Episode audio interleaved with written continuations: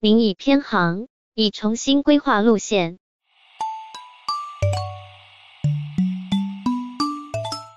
Hello，大家好，欢迎来到今天的第三期《你已偏航》节目。今天的嘉宾是我自己，主持人。主持人，请介绍一下自己。大家好，我是阿思友。啊，大家好，我是蔡白。啊，今天的嘉宾是 Winston，特别给我们俩面子，因为我们俩一直在推剧，就是谁来开头。感谢 Winston，对，对我们的体谅。对，然后也因为这个，我也不用自我介绍了，多好。解决了我们两个之间互相。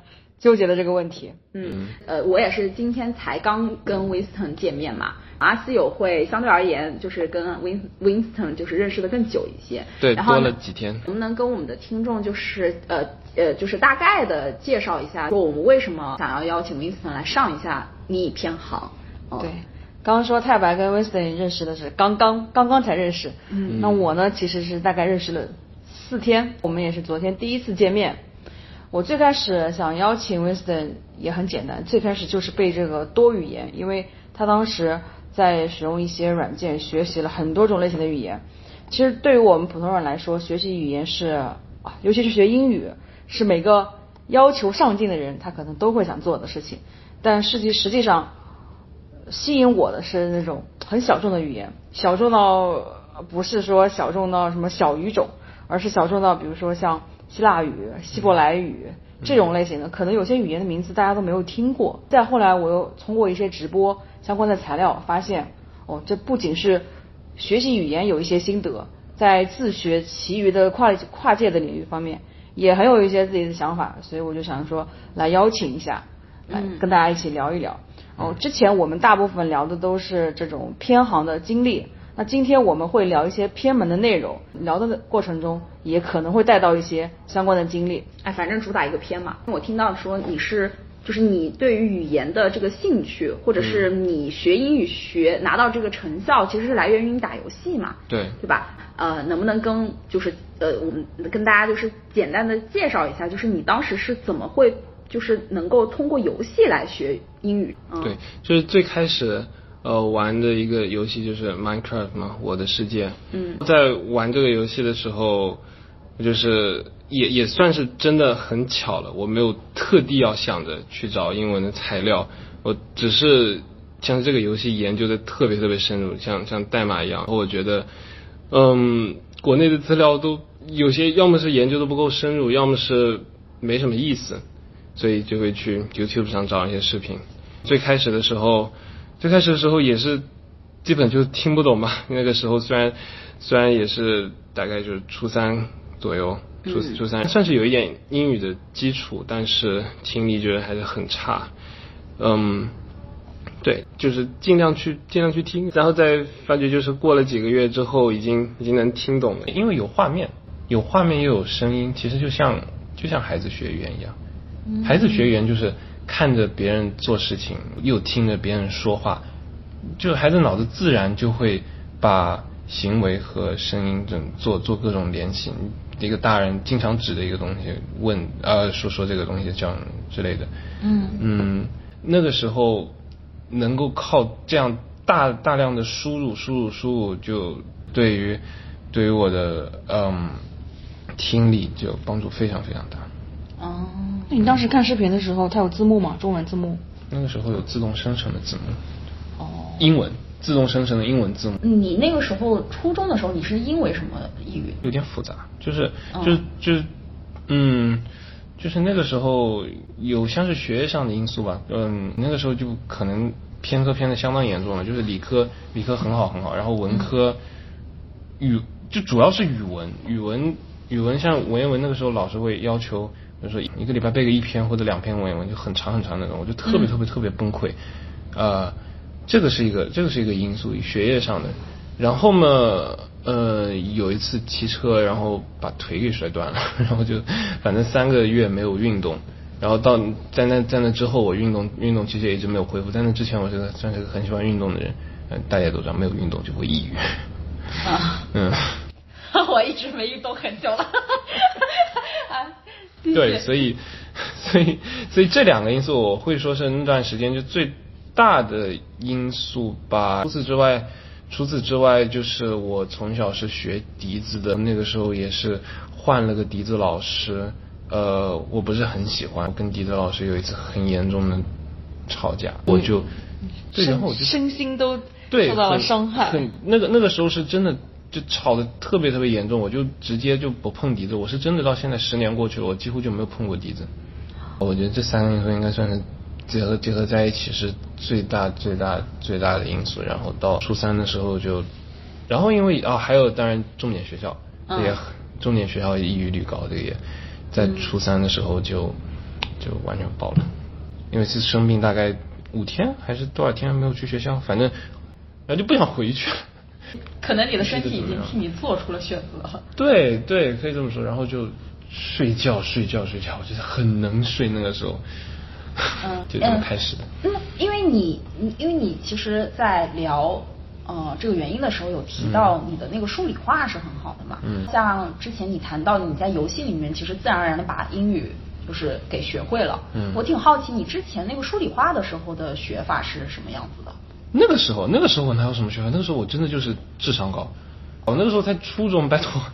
啊啊，没有，我就好奇嘛，就嗯相当于说你其实也没有跟着学校的。我真觉得很很少有人能够在小学、初中时候就有套很厉害的学习方法，真没有。哦，那你大概什么时候有这个自己的比较一倾向学习方法？大学，哦，到大学的时候。你看啊，在小孩子的时候，大概更像是学校的东西我必须完成，如果完成的好一点，那可能要么是比如说家长的要求，然后我我自己想让我自己表现的好一点，自己兴趣的话，那是跟学校的那种学业就完全是两码事了。嗯所以我觉得如果在那个时候，如果说学得很好，没有什么兴趣的话，那未必未必会有什么就很很高端的方法。如果有方法，那也那也基本都不是自己的原因，因为那肯定会有一些，比如说家长，嗯，就是那种书香门第，一代一代把方法传下来，那肯定有。哦，所以我我能理解，就是那个时候还是属于说我上着学，然后有这门课，一是有天赋，二是就是那个时候也需要考出高分，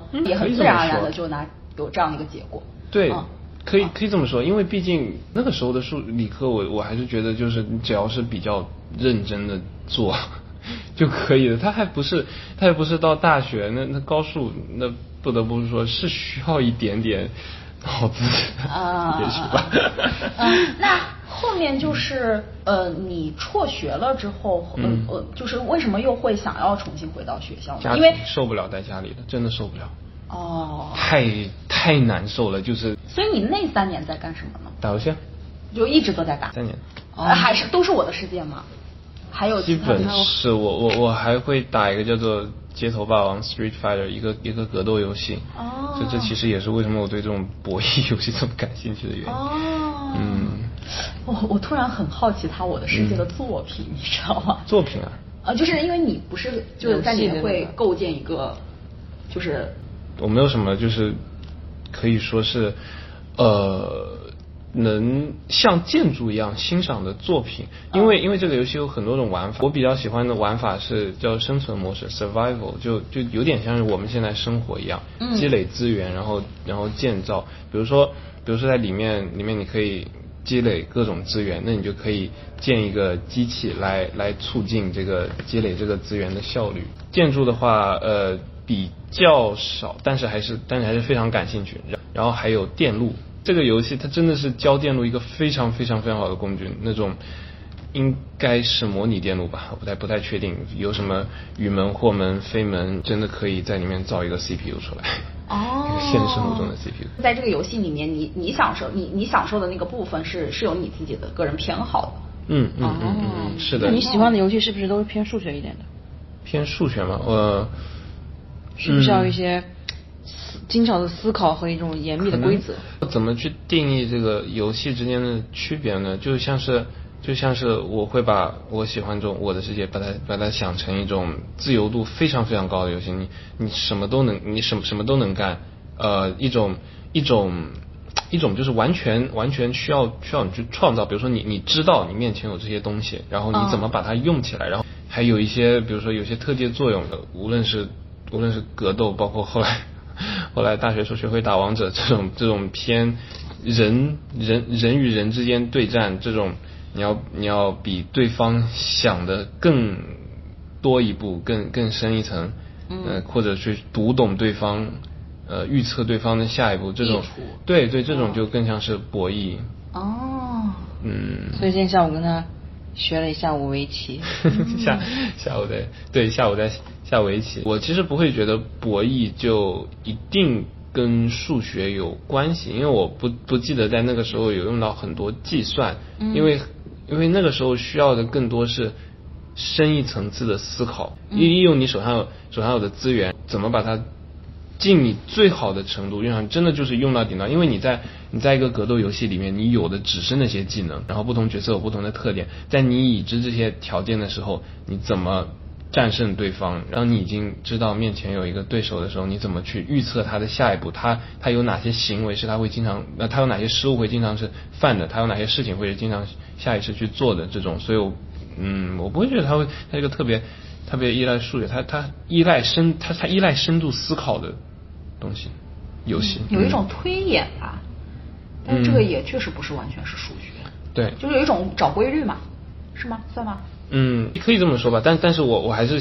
就有点想用我刚才那个字，就是深度思考。哦你需要思考的，你如果想要玩的好玩的，或者是就就或者就简单一点，让自己爽，你需要的就是深一，你需要的是深一层次的思考。或者是赢？你看哈，有些人进入这个游戏他就想赢，嗯就想赢，但是有些人他想赢，但是他想是比如说你你学会了这个，然后再赢，你不是说一一上来就每一把都赢。有，因为我知道有些人估计每一把都赢也会很爽，但是我知道有些人每一把赢他就知道这个游戏太简单不适合他。嗯，就对对我来说，我可能就更像是能搞懂它，因为因为我觉得玩这种博弈游戏对我来说最大最大的帮助就是帮我很好的应对失败。就是哦我我我包括我在大学的自学经历，呃真的是数不过来的推倒重来了。可以想象，就是能看着身边人就尝试学习，然后失败，然后就再也不学。那那那那确实是就是处理失败这个能力不是很好的这。种是非常常见的。对对，非常常见的。看似那三年你你在别人看来就是好像是一种游戏上瘾的嗯状态，嗯但是其实好像你在这个过程里面，就你的受挫能力，嗯就是或者是对于输这件事情的看法是有嗯转变的。对，我因为觉得可以说有相当大的转变。哎，因为我记得你前面有说，就是你初中的时候，就是你不是很不能忍受自己学那个古文嘛，对吧？对好像嗯，你刚才在这个游戏里面，其实它有让你就是更能够去面对，就是比如说这个东西，我一直钻研它，钻研下去，对，而不是说我输了我就看我就我就就就就溜了这种感觉，对对对就输我就不玩了啊我。说还还有一个还有个算是小插曲啊，这个这个游戏我从 Steam 上大概玩了超过一千个小时，就差不多正好一千零零零几几几个小时。太牛了！然后你想三年九九百九百多天嘛，呃一千一千多天一千多天，那真的就是每天一个小时，很长很长很长的一段时间内，我应该都是啊，就是完全不钻研，就是打就是打就是打，打着打着逐渐意识到了，就是如果我想赢，我只是这么很疯狂的这么，就是我想 这么这么这么猛打猛打，肯横冲直撞对猛打猛打肯定是赢不了的。对，所以我就就有一点像是在这个过程中，不是别人教我，我自己就硬学学会的这种感觉。嗯就就英语有句话叫 learn it the hard way，就就是就真的给我一种硬学学到的感觉。也不是说别人告诉你啊不行，你不能这么打，这么打赢不了。嗯对，我有一个同事啊，之前大家在一块儿打王者荣耀的时候，嗯他这个人很有意思。他这个人呢，他不太会去呃提高自己玩玩游戏的水平，但是他想赢。他输了之后呢，他就会氪金啊他就会哭。啊，这么哎，像你刚刚说的，就是如果你输了的话，你可能会在失败中总总总结经验，发现哦，我可能需要做到这样的一些事情，我才能更好的去赢。那你觉得像这种区别呢？就是你觉得什么样的人更适合自学呢？他有有有有怎样的品质，他可能就我我其实会觉得更会。任何人都适合自学，只是需要走过这么个这么个经历，就是能够接受失败的这个过程。所以你觉得每个人他都他都是有一天会可以肯定每个人都可以，我很相信这一点，因为每每个人都是从孩子走过来的，每个孩子都有超强的自学能力。嗯然后其实你想，孩子是是很好能接受失败的，对就是那那种自然长大的。正常哪个人小时候学走路没摔过跤？对 哎，那我我其实刚才还会想到一件事情，那嗯在这个过程里面，你你的抑郁是好转了吗？没有，也一点，都没有。也啊，哇，那你就相当于是用学习和游戏来填填补了自己的这个生活，是吧？我记我真的记得很清楚，这三年这三年真要有什么变化，那可能就是因为玩玩玩这个博弈类的游戏，就是对我这种心态的心态的培养，然后和和英语的英语的转变。那三年结束的时候，我还是社社恐到爆炸。要说会不会再想自杀呢呵呵？呃，不能说完全没有吧，但是总的来说还是很非常非常。超级内向，我依稀记得这种自毁性想法会少一点。嗯嗯，因为其实这段你不得不说，就是要要特别详细去回忆抑郁的这个过程的具体记忆会很模糊。嗯嗯嗯，我我觉得有一种大脑想自己保护自己的感觉。嗯，所以就我不知道这是大脑在骗我说就是结局会好一点还是怎么样的，反正我就。暂时可以，也许先这么告诉自己，也许好一点。我们回到就是你上大学的那个点，嗯，啊，因为你当时前面有提一嘴说那个时候就是可能也是来有有来自家庭的这个压力嘛，嗯，然后但我还挺好奇是就是就是那一瞬间是怎么发生的，就是就是触动你触动你就是要去参加这个成人高考对吧？嗯，嗯，就是就决定了，就决定了。没有任何理由，就之前没有没有这种徘徊的时刻是吗？如果有，我也不记得了。哦。可能到那个时候，我已经有一种像是，比如说，你看，接受了这个事实是吧？一，我我如果这三年都没有自毁，我很可能未来也会不会自毁。如果不去参加高考，那我真不知道能干点啥。我可能在那段时间还是会对自己的智商会莫名的有一点自负吧。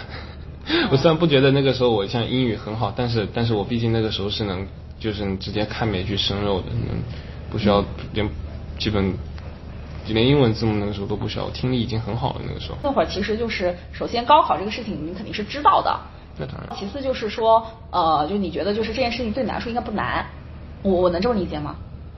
就是做这件事，我好像没有这么想，我好像没有想难不难，就是单纯想做。不去高考还能干嘛呢？真没有想那么多。我觉得这也是我比较比较有意思的一点，就是没有想那么多。我我不是一个，我不是一个就是会在这种事情上想很多人。哦。对，但是但是要要说整个整个人的改变吧，主要还是大学之后。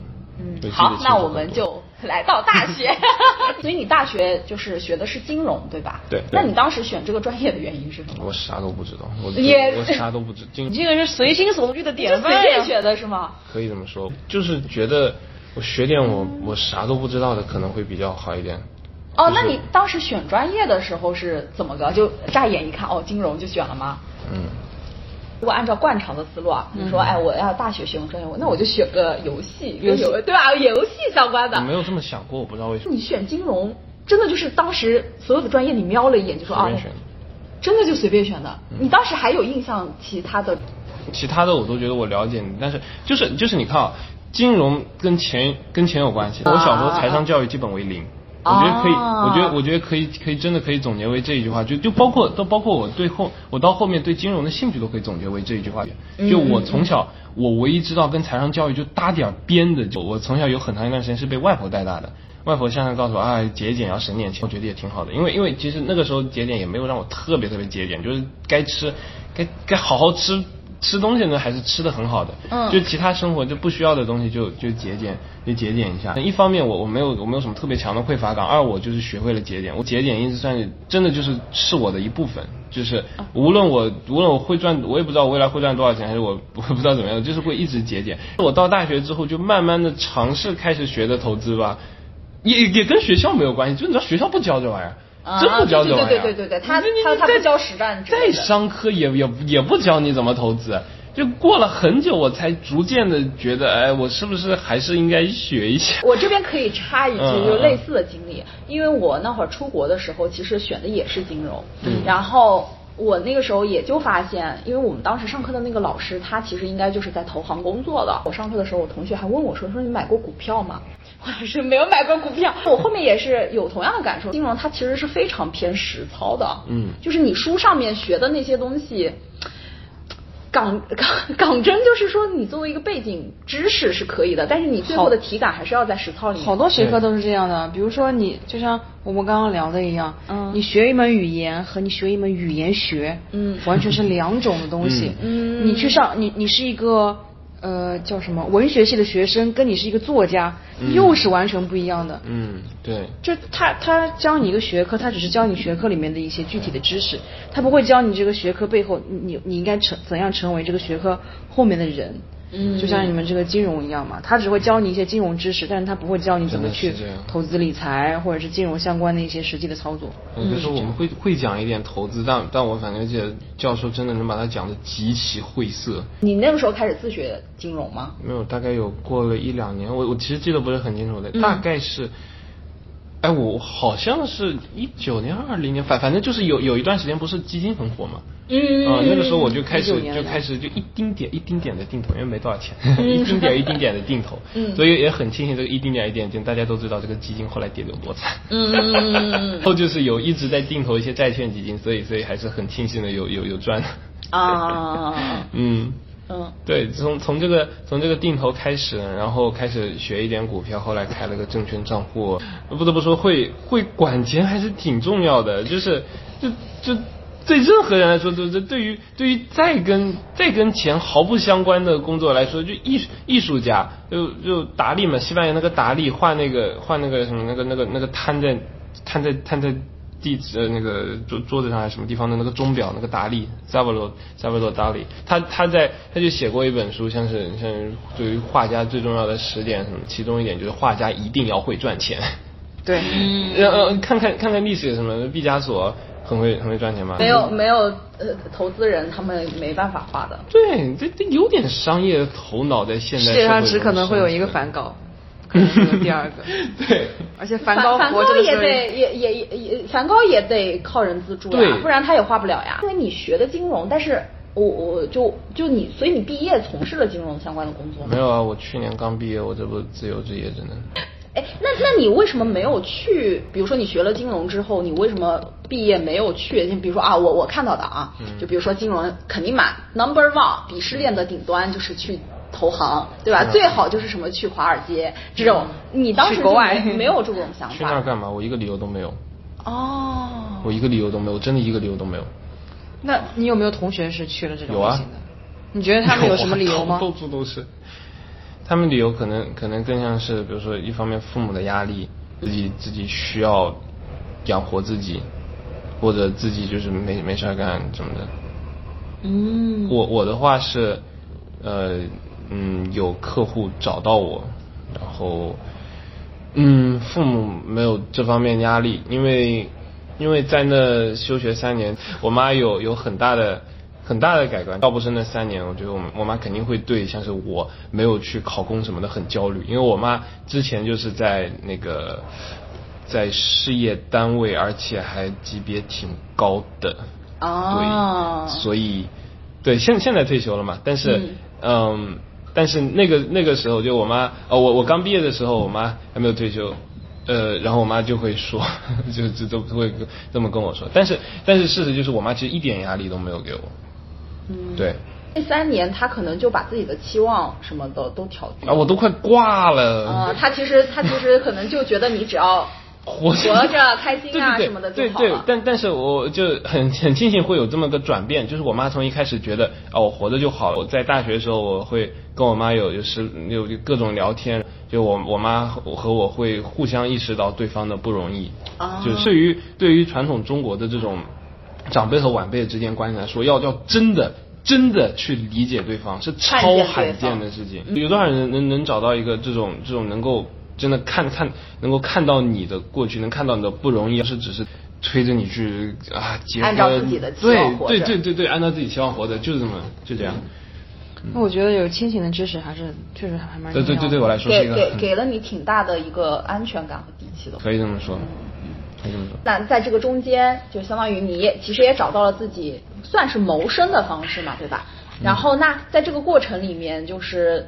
因为我们要回到我们学习的这个正题上来，比如说像其实阿斯友和你认识是因为那个 Super Memo 嘛，你能谈谈就是比如说在金融在呃，比如说刚才你说的这些语言嘛，嗯。就是在这一块就是自学的这个领域上面，应该你又开拓了很多，能聊聊这个部分吗？对。有什么更加猖 更加猖狂的自学？我跟你我跟你说个有意思，我觉得、嗯。我觉得就是如果要说语其他其他领域的话，Super Memo 帮我很大，嗯嗯嗯。但是要如果要说语言的话，Super Memo 它其实没有很直接的帮到我，更像是我在就我我现在一些学的比较好的语言，西语、法语、意语、日语，就是这些这些是嗯可以比较比较稍微简单的对话，这些语言的过程是在我我在这个学学学 Super Memo 的路上学会了不少。我最开始学的是拉丁语，现在基本所有罗曼语系的语言我都听得懂，就、哦。就从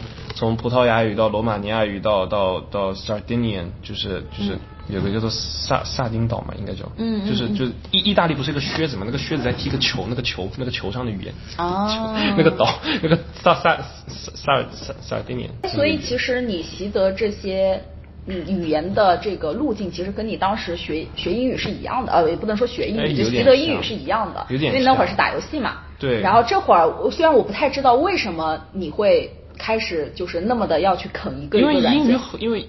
呃呃，软软件是吧？啊对，呃，语言的语言的原因是，就像英语好，就是我大概学其他语言会挺好。然后软，然后软件的话，是因为读，嗯就当时正好一不小心读到了一本书，就什么什么什么三个月学会一门语言，但事实证明这不是一本好书。但但这本书确实确实把我带向了一些一些学语言的软件。就最开始用的时候，这种游戏化学语言方式很有意思。然后 Anki 也能自定义自己的学习材料，而且 Anki 能够把所有加进去的东西不忘。那真的真的是我那个时候的需求。嗯软件使用者嘛，就是嗯你需要怎怎样的软件，你最后就会找到它。嗯，哎，所以你后面刚才提到的那些软件也是跟学习语言相关的吗？嗯，跟跟记忆相关的。哦 Memorize Mem- Memorize 是一个呃是一个就是上面有很多自自带的语言课程。然后是是收费的订阅制，Anki 的话是是电脑上免费，然后 iPhone 的话、呃、，iPhone 网页版免费，但是但是有个有个收费的 App，嗯，它是一个可以自己加 学习资料，嗯。自己做问答卡，这个算法的意思大概就是你差不多快忘掉的时候，它会推给你，这个是、嗯。这个是很好的增强记忆。对增强记忆的方法。嗯。呃，对，这个是真的是很有用的。我我有一个发现啊，但是我嗯不确定这个是不是对的。嗯好像你之前在游戏的过程里面，其实因为你当时的目标是把这个游戏给它打通关所以你是顺带着在这个过程里面去自然的习得了一门新的语言。你用那些语言的学习软件再去学一门一门新的语言的时候，我感觉你好像又开始钻到了。就是在语言的这个维度上面去研究它的底层逻辑。是的，我其实觉得这个是这个是学校就是给人带来的一个最大的影响。你要是没有意识到的话，你就会跳回学校的那个怪圈。嗯，学校的怪圈指的是学校的怪圈就是用学校的方式去学习，比如说你就盯着这个目标，然后一步一步来。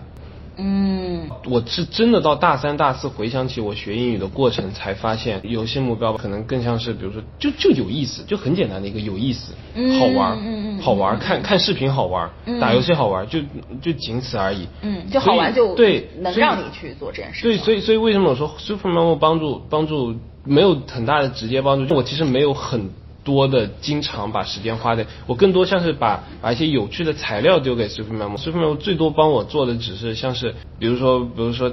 大概大概给这些材料归一下类，给 Super Memo 有个优先级系统，我没有直接的加卡片来学习，但是但是我会用它来管理我的材料，嗯现在感兴趣的材料就会就会变嘛，这个也也很正常。那个时候对游戏感兴趣，现在会对各种东西感兴趣，比如说，比如会看一点各种语言的这种街边采访，一个叫做 Easy Languages 的系列，他们会做很多什么 Easy French、Easy Spanish，那就是在在法国和西班牙的街头找人采访，那个真的很好玩，那真的很有意思，就是就是真的就是去在在那个街头看不同的人。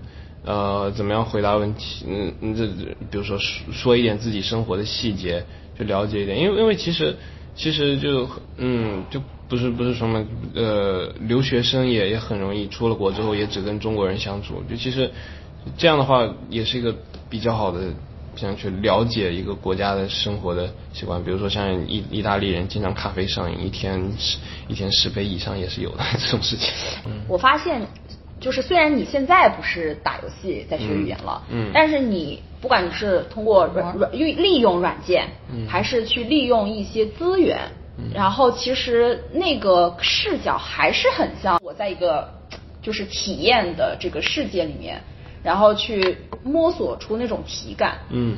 就还是会有那种感觉，比如说你提到在网上看到一些别人怎么去聊天，你能够感觉到感觉到真实应用这个术，这应用这门语言的人的一些对，就是但但我觉得简简单的说，就是对其他的文化感兴趣，真的。就觉得好玩儿。就是其他文化有很有意思的点，比如说意大利人对咖啡如此上瘾，嗯。嗯，不知道法法国人他们抽烟喝酒，然后还吃一堆甜食，但是他们怎么可以长得这么好看之类的？啊，就会有很多很新奇的东西。对。嗯，对，所以你自学啊，或者这些东西，就是不考虑这东西有没有用，只真的是真的是不考虑，啊。因为因为其实，在考虑太多有用的时候，我我其实又会陷入那个那个像学学校对学学校那样的，就你学校你确实只会教你看起来有用的，尤其是对考试有用的。对，然后然后也会你也会因为比如说这个看起来有看起来有，然后你就只盯着这个，比如说你一定要学会。因为我其实经常会听说很多人，比如说你说自己一定要学会英语，这样的人真的学不会，真的扎心了往往学不会 就是就是那句话，你奔着钱去，一定赚不到钱。我其实觉得学任何东西都是需要节奏的。我我其实我其实弹钢琴也说是这样，有些时候我不想弹，我真的一天弹个五分钟十分钟就算了，我我永远不会逼自己弹一个小时。但我有时候感兴趣两个小时以上是真真的会这样的，就是要要允许有自己这样的这种 flow，我不知道有有上有啊下，嗯你待在这个专注里面。然后，然后你又你又你又允许有些时候你会很感兴趣，有些时候你不感兴趣。我觉得就是学校的那个目标就完全摧毁了大家的对自己的这个感觉。对嗯就是你感兴趣的时候，他要下上下一门课了。对啊，对啊，然后你不感兴趣的时候，然后他，然后他告诉你，啊、这个很重要，你一定得学。他他会严重污染你的节奏，因为他试图用一种统一的的、统一的、军军事化的，甚至说军事化一样的一种节奏来，就是扼杀掉个性嘛。嗯嗯，啊，就我们就以这个大学生群体来说，好你觉得大学生群体他能做什么抵抗一些这种这种侵蚀学校的侵蚀呢？因为大学其实他还是按照那个课程去上的，确实，我觉得而且很无聊多做多做自己喜欢的事情吧。对好多喜欢的事情大学生他还真不一定知道。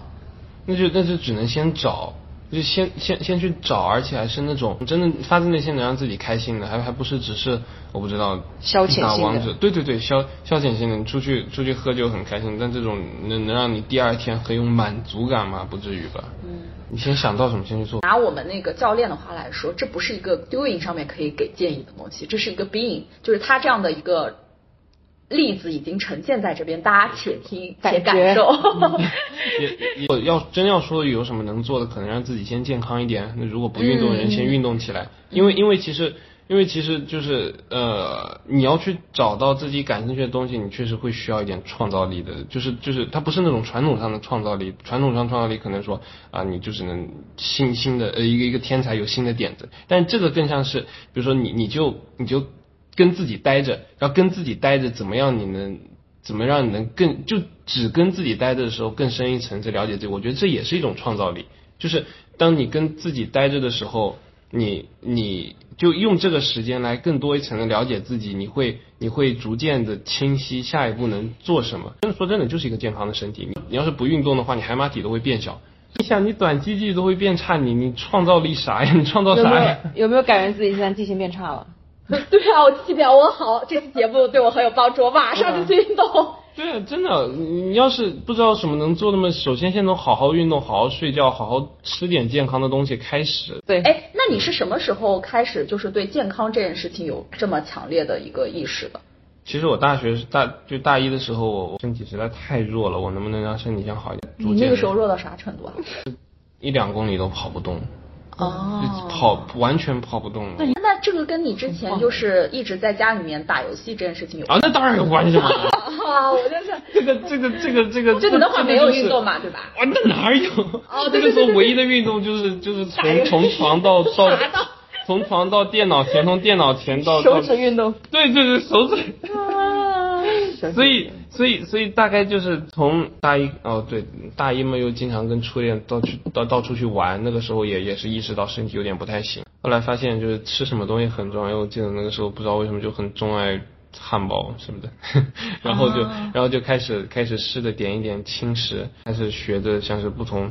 不同食物对身体的不同影响，不同就怎么怎么怎么怎么就睡觉激素各种脑脑子各种脑子各种部位，包括运动的运动的各种效果什么，就就就就或者或者就是只是动起来也也很重要，反正反正就是各种各种乱七八糟小细节，因为想让真的发自内心的看到这些这些好的。好好的好的东西想要在自己身上发生，我也就是相信科学，然后然后发发现也是很很管用的。即使疫情的时候，我也在寝室里，就是就原地原地跑，每每天做几十个引体向上什么的。大概多长时间，你你感觉自己身体啊好像跟以前不一样了呢？真的是个很不容易的过程，它不是它不是这种那种就是什么我不知道，总总有人会告诉你啊，你你你你这么做你就好起来，不是这样。你看啊，你会你会好了，然后然后然后你不知道自己自己是不是这个度的，你有些时候会逼下自己，然后发现逼下自己就垮垮了之后就比之前还要差，会这样。我大学一直都比较确定，就是我至少先让我能自己先跑个马拉松再说。嗯，就是就是有目标。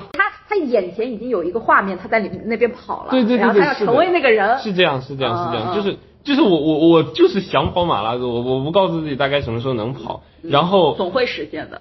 好像你的抑郁，我不知道，呃，就是虽然就是它会和人际关系中有关吗？或者是更近的关系有关系吗？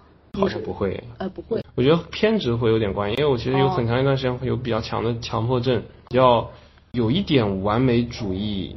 嗯，我至少第一段第一段感情会会非常强的完美主义，就是就是情绪也很不稳定。去年这个阳过到后面那个半年，那那真的是就是就是。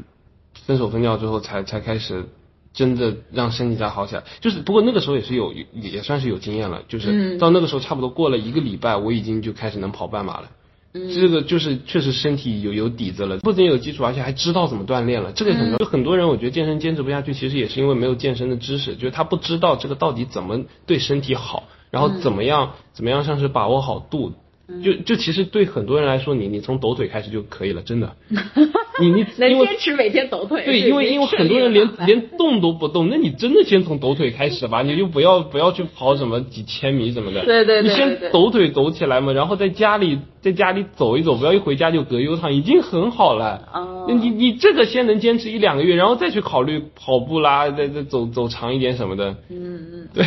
哎，所以眼光放长远一点。所以我在刚才这里面其实有听到两个要点啊，就第一个是呃，我觉我觉得就是我不知道。这是不是人的一个劣，就是本能，或者是劣根性，或者是想偷懒的一个本性，就是都是想一蹴而就的。而且这个完美的结局之后，就不会有任何的变数发生了。就比如说像温斯顿说的，就是大家想象的拿到成功的结果，都是我一下子，而且中间没有任何的挫败，而且有了这个结果之后，你不需要费力去维持，对就一直成功下去。哎，就会一直成功，就是就是大家都会陷在这种迷思。学校教育也是这样的。对。就是你今天有一个结果，你只要拿到这个结果，你就什么 everything is okay。某种程度上会让大家对对一些幻想上瘾，但这个东西啊，这个东西可能在脱离了学校之后会荼毒一个人很多年。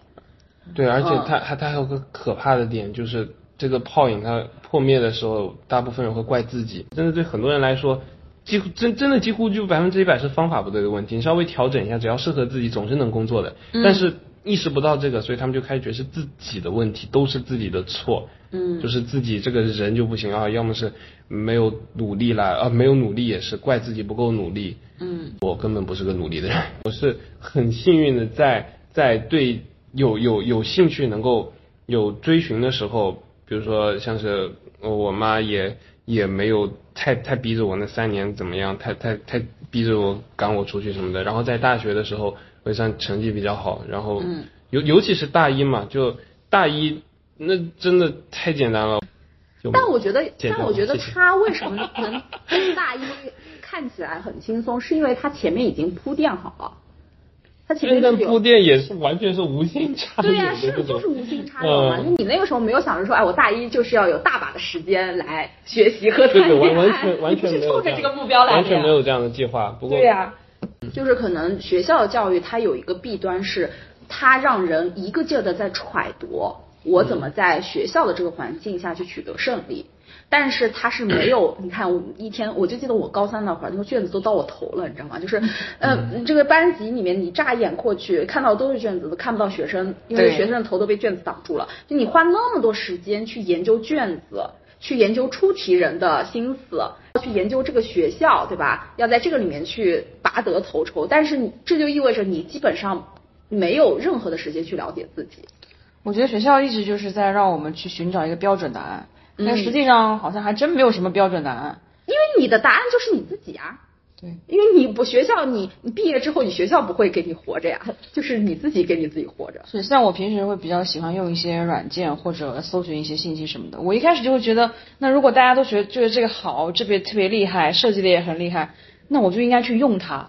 后来我发现有些东西它好，但它不适合我。嗯就像这学校一样，它有些东西它可这个专业可能特别好，但它不适合我，所以我觉得不管是路还是这种学校的教育，理论上来说最适合自己的才是最好的。但是学校呢，尤其是嗯，可能可能这种大大型的国家，它又会，它就是得把这些人塞到同一个模子里面，它的成本才会更低。因因为对他来说，这是最高效的方对，式。就成本才会更低。嗯那你对于个人来说，嗯，你真的就是除了个别，比如说你特别天才的人物，或者这就是你觉得这辈子那我就这么顺着，我一辈子也不知道的人你你就算 OK 是。你就算是非常天才的人物，你也是浪费了时间在这个事情上面的。你本来有更多的时间可以去发挥自己的天性的那个部分，可以活得更开心。你觉得你教育生涯里面有这种浪费自己的感觉吗？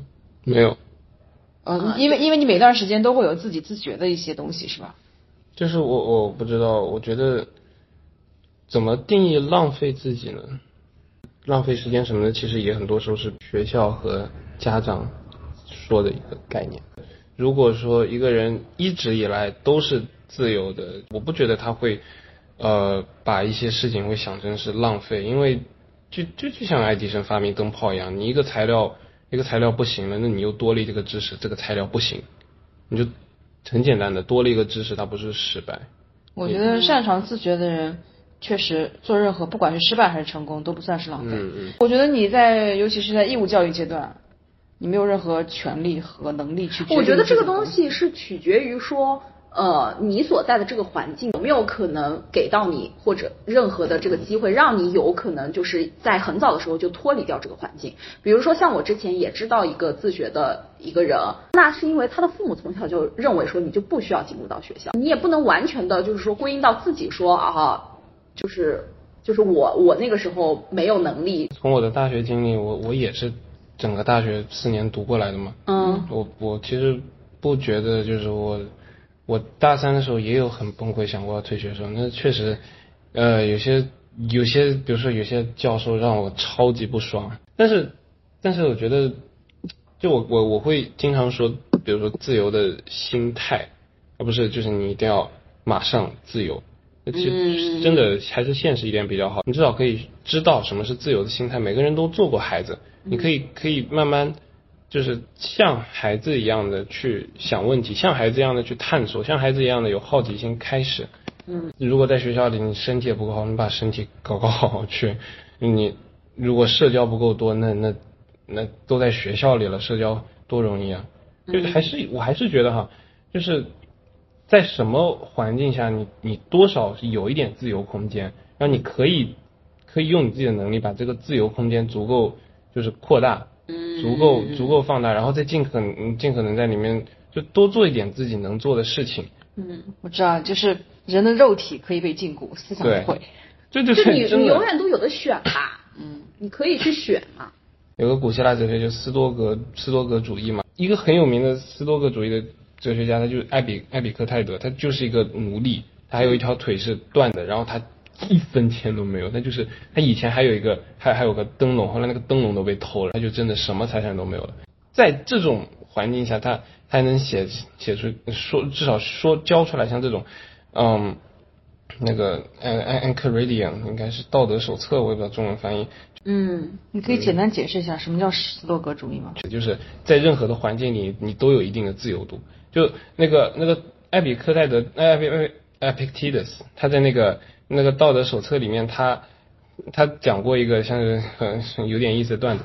如果我要晚上去死，那就晚上去死吧。但但是我现在得吃中饭了，然后晚上再去死，这就差不多这个意思。艾比克泰德那有有句话意思大概是，嗯，当你跟你孩子说晚安的时候，也对自己说一句，有可能明天早上他醒不来，有这个可能性。我有些时候也经常会做这种这种死亡想象，就是真正的就是当你很直接的面对死亡的时候，你会有那个重新就是想很很冷静的看待生活，过好生活的这个真真的会给你这种能力。所以这也这真的是很讽刺的，就生活中很多种很讽刺的东西嘛。就像我们刚才说，你你越追求这个目标，你越越得不到这个目标。你越是正视死亡，你越不怕死亡；你越能，你越正视死亡，你越能过好生活；你越怕死亡，你反而过不好生活。嗯嗯嗯，所以，所以总的来说，斯多葛它更像是一个死亡生活这种这种自由度。还还有一句话对我影响也很大，就是在任何逆境下都是，呃，就是就 obstacle is the way，就很简单的三个字，障碍是道路。就是当你觉得障碍是障碍的时候，它就是障障碍；但你但你如果障碍是道路，你觉得它是道路是，它就是个垫脚石。对对，它对它就是个垫脚石。有一本有一本书叫那个呃，Surrender Experiment，怎么怎么说来着？啊呃，沉浮实验，沉浮实验。对，它的作者，它的作者就是就是呃一个一个 CEO 嘛，Michael Singer。然后他他在零三年的时候就是。呃，因为因为下面一个员工想想搞他，把他给告了，他有整整五年都陷在这个陷在这个啊 legal battle 这种这种法律纠纷里面，最后是他最后是他胜了，但是他用了这五年时间，他又又又写了一本《纽约时报》的畅销书，就是那个不羁的灵魂 Untethered Soul。我觉得其实这个就真的就是一个很好的这个 obstacle is the way 的那个一个例子。如果我觉得大学这这就是烦都烦死了，为什么要学这些东西？那它就是个障碍。但如果我我我能够像是我我至少到大三大四开始逐渐看到，像是我能在这个时候，我有一堆就是还还身边还还算可以的人跟我聊天，出去吃饭什么的。我有一个我有一个寝室像这样的小空间，嗯，我也我也可以去去校园，我可以去跑步，我可以去图书馆，我可以去各种乱七八糟地方。就是有有这样的自由度，就是就算算算不得不说会听起来有点鸡汤，但是也许这真的是很多人需要的，很多人就需要就是把这些东西，就是真的是可以说很简单的把它不想成障碍，把它想成是一个一个机会，嗯。我觉得也是有种不要活在自己的想象世界里面，对，要活在一个现实的世界里面。对对。就是你想象中可能，呃，我这些障碍全部扫除了，我的人生才能过得更好。对对对，很多人真的会这么想。对，但实际上呢，你你可能 还有更多的，就是你可能你会有，比如说就像你刚刚说的一样，有朋友聊天，我也有饭吃，有有房间住，其实这个就已经是一个很好的开始了。对。然后在这种情况下，啊，然后你再去做后面的一些能够继续启动的事情。就已经很好了。如果你一直纠结着说，是我这所有的东西都解除了，我才可以，或者是怎么样，那你永远都就会更痛苦啊。所以他其实是在，就是心态层面上，他给自己套上了一个永恒的枷锁。他不到那个地步，他就一直活在地狱里嘛。对，嗯。身体上的抑郁和精神上的这个，就会它会形成一个恶性循环啊。你越不能动。你越心情越差，你心情越差，你越不想动，你越不想动，然后你就又会有一些其余发泄的一些不健康的方法。当时你就会想说，把所有的问题解决了，我是不是就能过上我想要的生活了？后来发现没有，没有。首先解决不了。你有时候想太多的话，你想太多反而什么都不会做。嗯，什么问题都解决不了。什么问题都解决不了。因为我也是最近一两年才能觉得，嗯，就是也许为了自由，是要松一点，是要松一点。你太紧，太想达成一个什么目标，比如说我太想从这个我现在的生活环境里面去跳出去的话，我根本跳不出去。嗯但是我觉得，如果我就放在这儿，你反而就我去别的地方去，哎，说不定我好像都都可以定存。我从职场出来的时候，嗯然后就相当于当时工作不顺，其实我本来是一百斤以下的，嗯也是因为工作加上心情各方面不顺利，你把体重报出来了，可还行？哎，没关系，到时候可以写。然后，然后，然后，然后，然后，因为因为其实我之前是呃自己通过健身，然后相当于是把自己调到一个很好的状态的。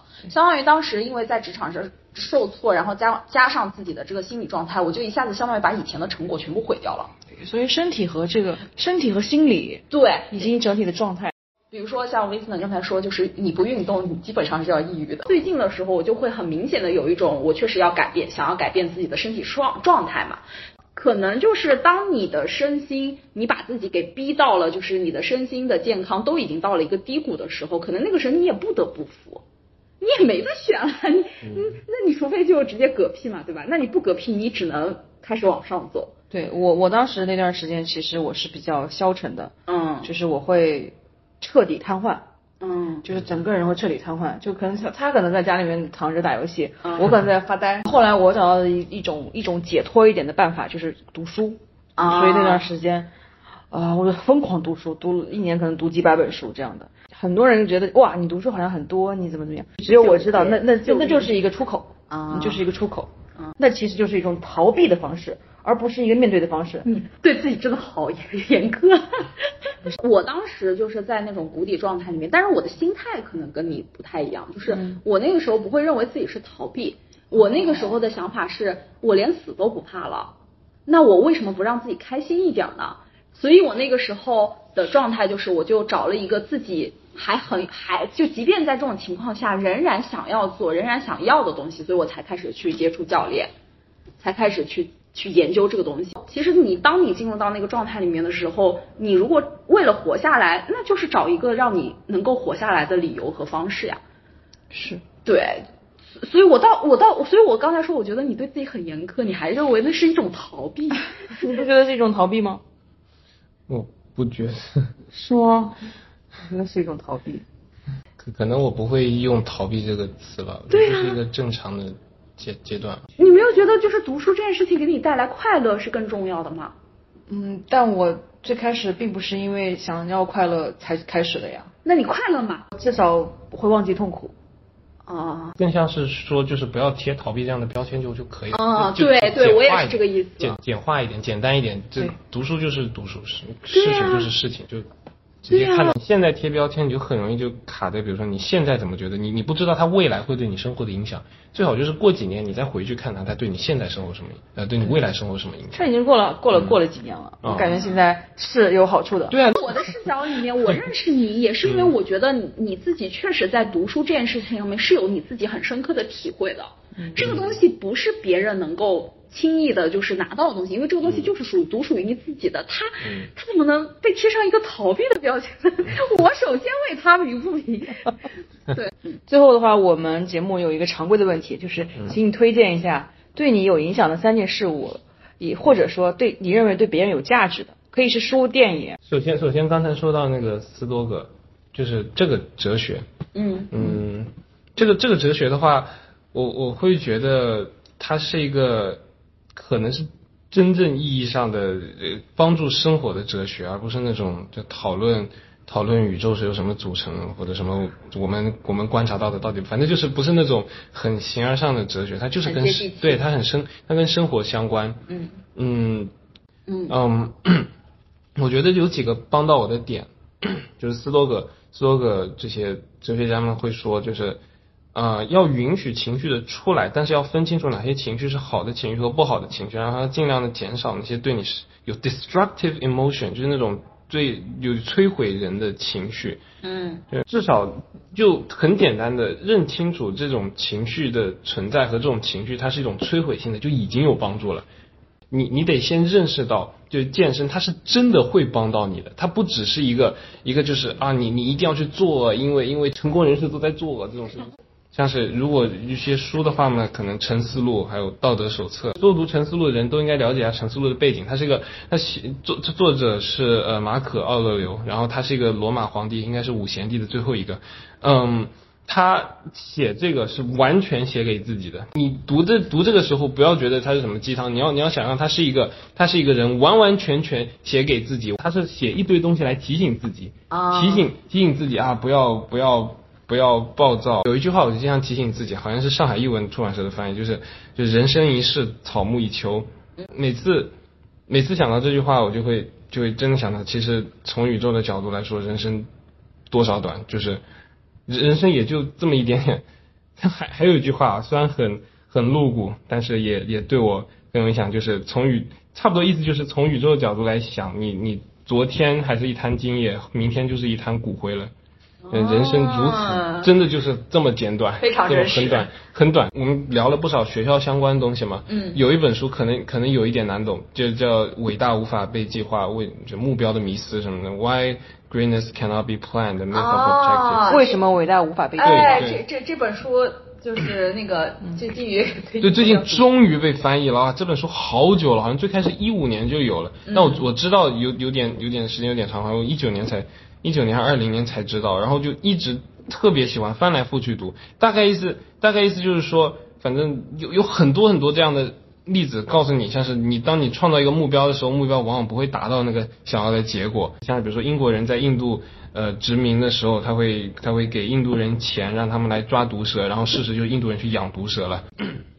还有什么？像像是呃，就请请工人去去找那个。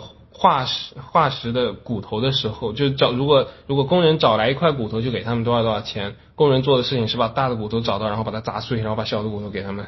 呃，War on Drugs 就是那个跟毒品对战的宣言，这个行动结果不是让毒品消失，而是让更多那种更危险的毒品让大家开始使用，因为也 就让毒品的种，反而让毒毒品的种类变多了嘛。这就有很多这样的很多这样的例子。每个上过学都知道，就学校学校给你的目标，往往不是你最后能实现的。说学英语那个，你太太执着于目标，往往也达成不了。第三个，至少可以了，至少可以了解一下这个 Super Memo 的哲学。至少软件不一定要马上去用，但是 Super Memo 的哲学还是还是很值得很值得了解一下的。它也是 Super Memo 把我带向像自由学习这条道路，学自己感兴趣的。也是 Super Memo 让我这样了解了像是为什么是学学校带来的这个坏坏影响，怎么才能讲。跟着自己的这个学习学习驱动学，说反正有那么个自己专门的用语叫 learn drive 学习驱动，自由学习的这个哲学真真真的是，嗯，能帮到很多人的。嗯，好。嗯。非常感谢我们非常精彩。我我在这个过程里面都很有收获。我特别是对运动这一点。说到运动不运动海马体会变小再加上我记忆真的变差了我好害怕。那我们今天就到就到这边了跟大家 say goodbye 嗯拜。拜我们下期再见。嗯。好拜拜。好。